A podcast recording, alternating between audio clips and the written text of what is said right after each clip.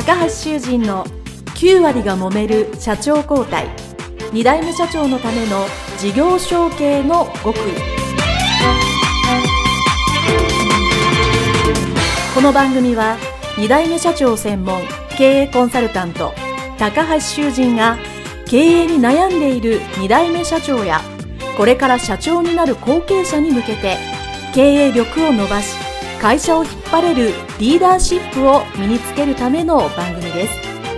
これまで数百社をコンサルティングした実績から2代目社長ならではの悩みを知りその解決のための独自理論によって2代目社長もまた従業員も幸せに仕事ができることを目指した内容です。皆さんこんにちは。事業承継コンサルタントの高橋修人です。今回は、後継者のリーダーシップのタイプ別特徴とその対応についての第4回最終回でございます。協力タイプの先代もしくはその組織に社長を交代した後継者さんが3つのタイプの時にどのように対応すればいいかということについてお話をしてまいります。今日が4回目ですので、3つのタイプについては皆さんもご存知だと思いますけども、え、改めて申し上げますと、1つが行動派タイプ。ですね、瞬発力があって、あれやこれや、いろんな行動をする。一見無駄があるように見えるけども、でも、どんどん行動することによって成果を出すタイプですね。二つ目が説得タイプ。考えて行動しますので、これは本当にいいんだろうかそして情報収集能力にも長けてますので、いかに効率的で確率が高く成功するかということをですね、しっかり考えられるタイプですね。そして三つ目が協力タイプ。コツコツ、堅実に、自分一人ではなく、チーム全体、会社全体として成果を着実に出すにはどうしたらいいか。自分ではなくいろんな人の力を借りれる、そういう特徴を持つ協力タイプです。そして今回この協力タイプがですね、先代もしくは現経者なる場合、それを引き継ぐ後継者はですね、3つのタイプの時どうすればいいかというのをお話します。まずその協力タイプが先代もしくは従業員さんであった場合はどんな組織かと言いますと、先ほど言った、やっぱりコツコツしっかり長期で着実に成果を出す。まあ、研究系とか技術力とか、そういう会社さんが多いですね。ですからそういうタイプの会社さんはですね、まあ、ものづくりとかでもう本当に職人的で喋らなくても察してよ、みたいなですね、そういう会社さんも多いですね。では、そういう会社にですね、えー、皆さんが後継者ですね、3つのタイプはどのようにすればいいかというのをお話します。えー、まず、行動派タイプ。行動派タイプが次の社長、後継社長になったのにはどうしたかというとですね、今まではゆったりみんなで着実というのがですね、やっぱりどんどん行動派。自分がやられて、あれもしたい、これもしたい。ですね。こんなチャレンジも、あんなチャレンジも、とか、たくさんいっぱい喋り出すわけですよね。そうすると、えー、周りのですね、その協力タイプの人は、もうなんかそんないっぱい急に言うてるし、そんなにいっぱいできないし、あの、どうしたらいいんですかと。いうのでですね、非常にこう、驚くわけですよね。で、一旦はですね、それで対立がね、えー、起きるようなこともあるかもしれません。まあ、ただしですね、今までにない新たな発想であったり、やっぱりその、どんどん行動することによって、小さいながらも成果が出てくるんですよね。成果が出てき出すと、この協力タイプの組織はですね、それをコツコツ伸ばすのはすごく得意です。ですから、最初はですね、ちょっと対立するかもしれませんけども、成果さえ出てきたらこれをどうやってみんなで広げよう、どうやってしようと。で後継社長さんですね、ある程度そういう成果が出るともう次行きたくなりますから、じゃあそれを逆に、社員さん、部下さんですね。任せて、もうこの続き、もうどんどん、あの、伸ばすために前やっとけと。俺つ俺次すんねんと。で自分はもう本当に、えー、まあ、切り込み隊長ではないですけど、どんどん前に出るっていう役割をですね、担っていただいて、それがうまくいったのを社内で任して、それを社内は着実に膨らます。そういう組織のですね、役割分担ができると、非常にいい形になっていきます。まあ、ただしですね、これも、えー、このタイプが3つあるというのを何度も申し上げている通り、皆さんは分かってますけど、普通は分かんないとですね、もうなんか、やりたいのに、組織動かないと。もうどうすねみたいなんですね。そういうお悩みよく私のとこに来るんですけど、本当にそうなるので、えー、そうでなく、まあ、自分が小さな成功例を作って、それを社内に任してみるというタイプがですね、えー、やり方がいいですね。そして二つ目。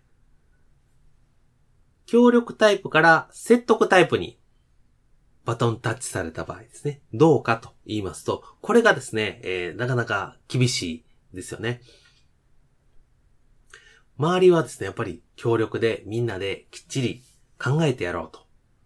いうのをするんですけど、この説得タイプは、もちろん最初はゆっくり考えるんですけど、ああだこうだ、こうだと、理論が、やり方がきっちり決まったら、その通りやりたいんですよ。その通りやりたい。で、効率も重視やし、えー、成果も最大限にしたいと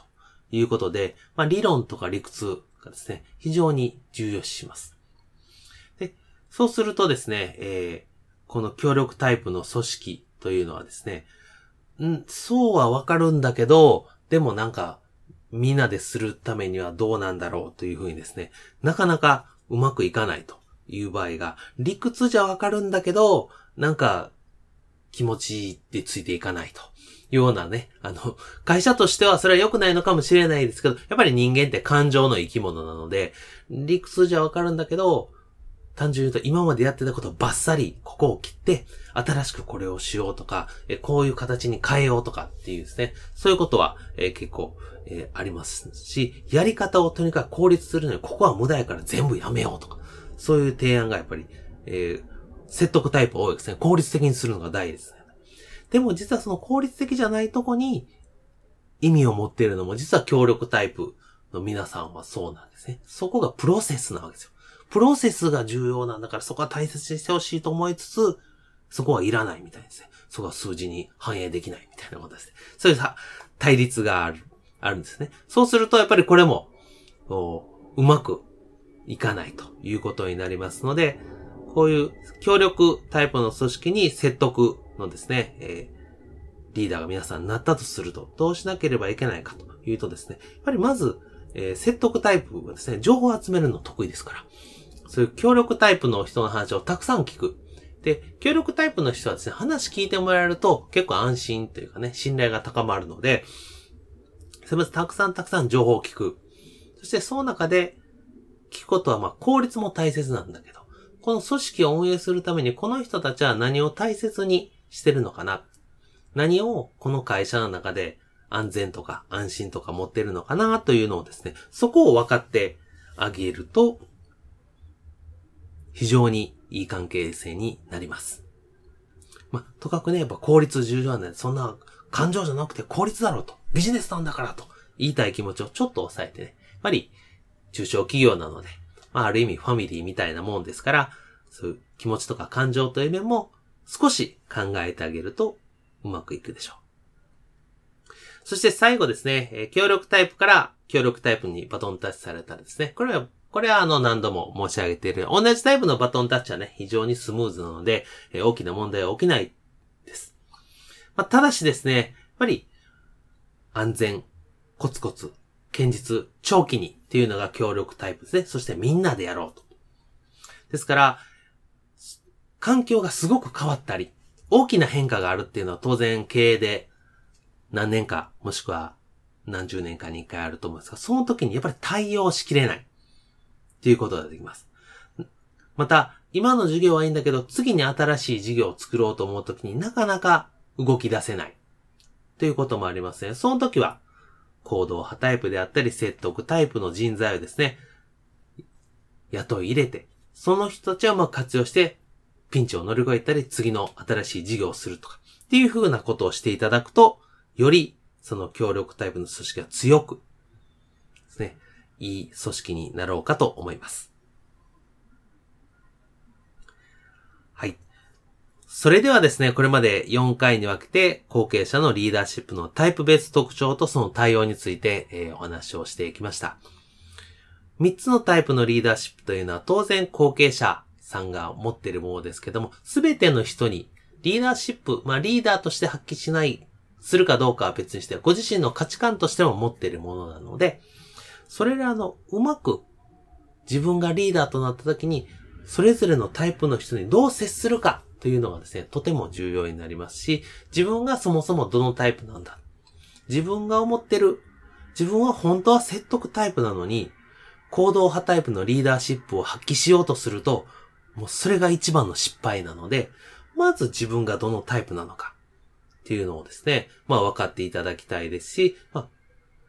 弊社のプログラムですね、分かるようにはなってるんですけども、まあ、皆さんが今日ね、こう4回聞いていただけて自分はこれかなと思い当たる節があればですね、えー、ぜひそうだなと思っていただきたいですし、まあお困りの時はいつでもお声か、お声掛けいただければと思います。はい。それではですね、後継者のリーダーシップ、タイプ別特徴とその対応について、全4回シリーズ、えー、これで短期集中の、えー、お話というのは一旦終了させていただきたいと思います。えー、次回はまたですね、インタビューに戻れたらいいなと思っております。それでは皆さん、ありがとうございました。